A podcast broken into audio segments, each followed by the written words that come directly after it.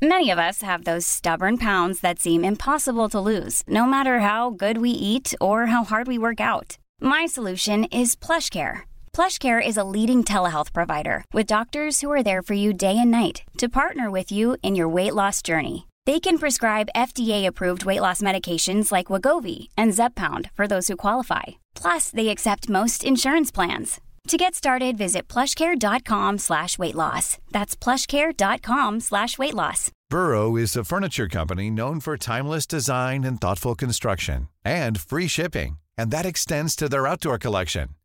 Their outdoor furniture is built to withstand the elements, featuring rust-proof stainless steel hardware, weather-ready teak, and quick-dry foam cushions.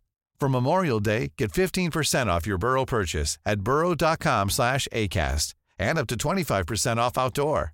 That's up to 25% off outdoor furniture at burrow.com slash ACAST.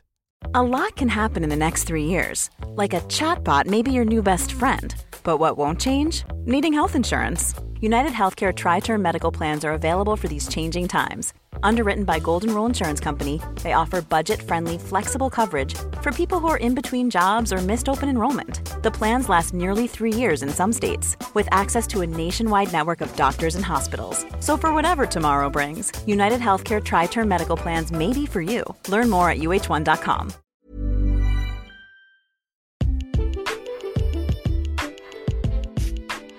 Muy bien, señor. Ahora diga A. Muy bien, señor. Ahora va a sentir una pequeña presión en el pecho. ¿Listo? Falta muy poquito para el examen nacional de residencias médicas y aún no sacas 75 en los simuladores. ¿Con esa presión te bastó? Bueno, no te preocupes vamos a estar teniendo maratón en el podcast, ¿ok? ¿A qué me refiero con maratón? Vamos a estar subiendo tres temas por semana y los temas son enfocados a diferentes especialidades por semana. Estos temas los vas a poder escoger tú en Instagram, así que no olvides seguirnos en Instagram como arroba medimexa y ahí vas a poder escoger qué temas quieres que sean vistos en la semana de los maratones. Que estés muy bien y no te preocupes, sigue estudiando.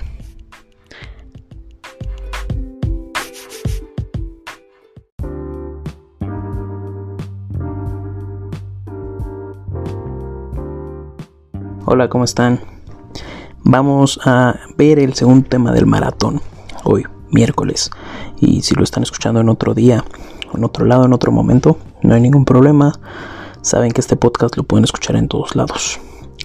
Em, el tema es enfermedad perianal, que engloba muchas cosas, pero principalmente no entrar en algunas, que va a ser en este caso enfermedad hemorroidal, ¿ok? Eh, hay que recordar que todos tenemos hemorroides todos.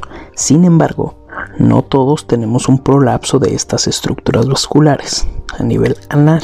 Es lo que es la enfermedad hemorroidal. Todos tenemos hemorroides, los cuales son tejidos vasculares que nos van a estar ayudando a mantener la continencia junto con el desfínter anal interno. Y cuando hay un prolapso, ahí, el, se encuentra como tal el problema.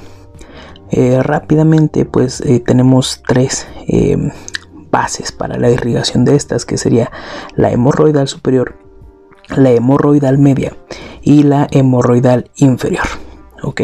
A grandes rasgos.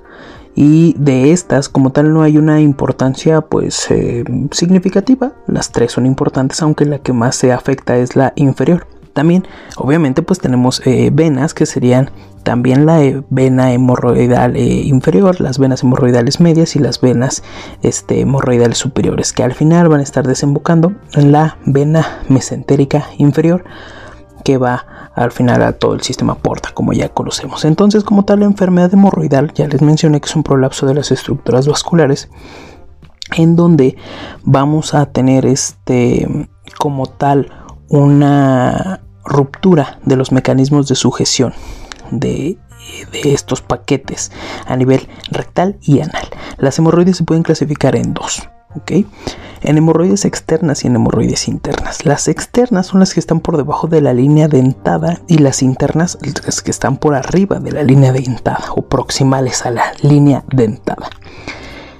Hay factores predisponentes, muchos, como la herencia, como la anatomía, como la profesión, por ejemplo, eh, se menciona que en los trabajos en donde se está mucho tiempo de pie, mucho tiempo sentado, que se están haciendo muchos esfuerzos físicos y también eh, un constante estreñimiento, obviamente. Dentro de la clínica eh, se menciona que muchos factores, mucha clínica, puede ser prurito, puede haber obviamente dolor y cuando hay un dolor muy intenso es cuando se encuentran trombosadas las hemorroides. Eh, puede también haber una masa palpable, que ahorita lo vamos a ver dentro de la clasificación, que considero que es de lo más importante que debemos de saber para esta enfermedad. Y puede haber rectorragia. La rectorragia es el síntoma más frecuente y eh, pues obviamente va a ser rojo rutilante, fresco, que va acompañado de la defecación, que el paciente cuando se limpia, pues ve obviamente ahí, ahí la sangre. Entonces el sangrado transanal de manera esporádica y progresiva es el síntoma más frecuente en esta enfermedad. Dentro de la clasificación se va a dividir en cuatro. La primera es que no hay un prolapso, pero puede haber rectorragia. ¿Ok? Y es importante también esta clasificación para los tratamientos. La segunda es que hay un prolapso a la defecación y hay una reducción espontánea con los síntomas que ya les mencioné. La tercera es que hay un prolapso, pero la reducción debe de ser forzosamente manual. La cuarta es que el prolapso es persistente y ya no se puede reducir, es la más grave. Y en este caso, eh, bueno, vamos a abordar un poquito el diagnóstico antes de llegar a los tratamientos. Como tal, el diagnóstico es principalmente la exploración. Hay que revisar que el paciente realmente tenga hemorroides. Una exploración que se va a realizar en posición genopectoral lateral izquierda, o que también se conoce como SIMS, en donde pues vamos a, revisar, a visualizar también si hay hemorroides, ¿no? ¿Qué tipo? Grado 1, grado 2, grado 3, grado 4.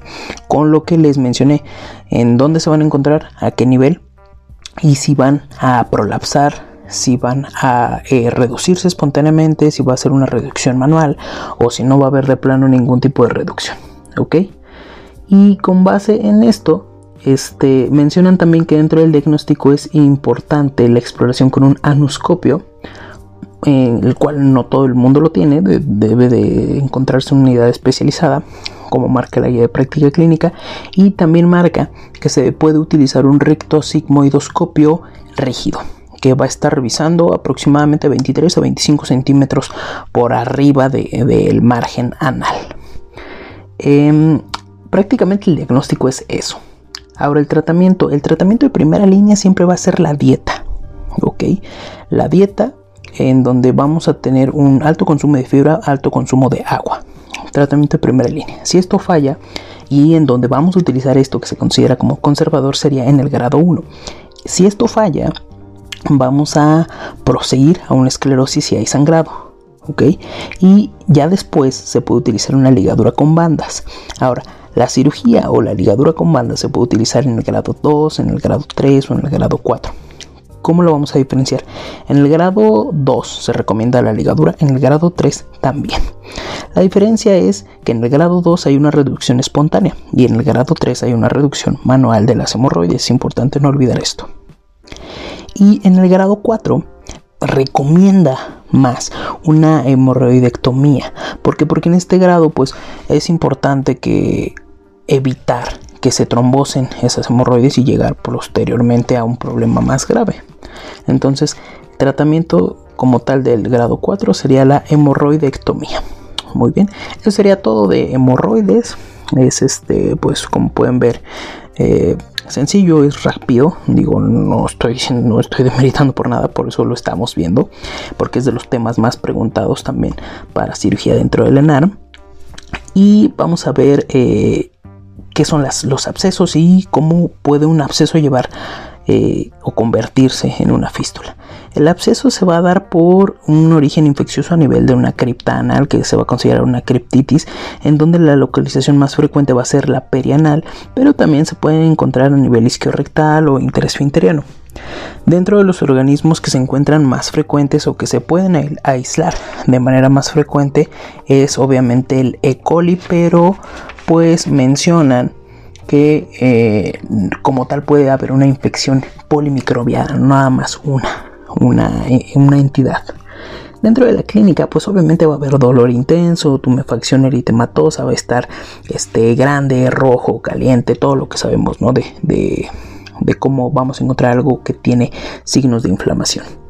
Y también puede haber infecciones este, bueno, esta misma infección, perdón, va a estar generando también escalofríos o fiebre. Es importante dentro de la analítica que se pueda observar una leucocitosis, obviamente con una desviación a la izquierda. El tratamiento prácticamente es este drenado quirúrgico, en donde siempre se tiene que dejar abierta la herida. Y mencionan también que el absceso eh, que se encuentra en herradura se debe de drenar por los dos lados. ¿ok? Esto obviamente pues eh, simulando una herradura a nivel este perianal. Ahora, ¿cuál es la principal complicación de los abscesos? Es la fístula perianal. Hasta 50% de los pacientes tienen una probabilidad de presentar fístulas, que es un camino eh, adyacente a la, o bueno, es un camino más bien posterior al drenaje y esto pues va obviamente fistulizando puede llegar a varios lados en donde vamos a ver diferentes clasificaciones y este puede como tal eh, comunicar una mucosa del recto y la piel o una mucosa del recto y otro órgano. Como tal la clasificación de esto eh, es eh, que se van a estar encontrando fístulas simples y fístulas complejas. Las simples no van a presentar un riesgo sobre el aparato esfinteriano y es el tipo más frecuente, en este caso la interesfinteriana y las complejas son las que su tratamiento va a conllevar una mayor recidiva a incontinencia. ¿ok? Que van a ser transesfinterianas medias o altas. Y pues eh, posterior a, esto, o una vez dicho esto, eh, como tal la etiopatología, ¿por qué se derivan? Pues es por lo que les dije, ¿no? Un absceso este, perianal fistuliza y genera esto.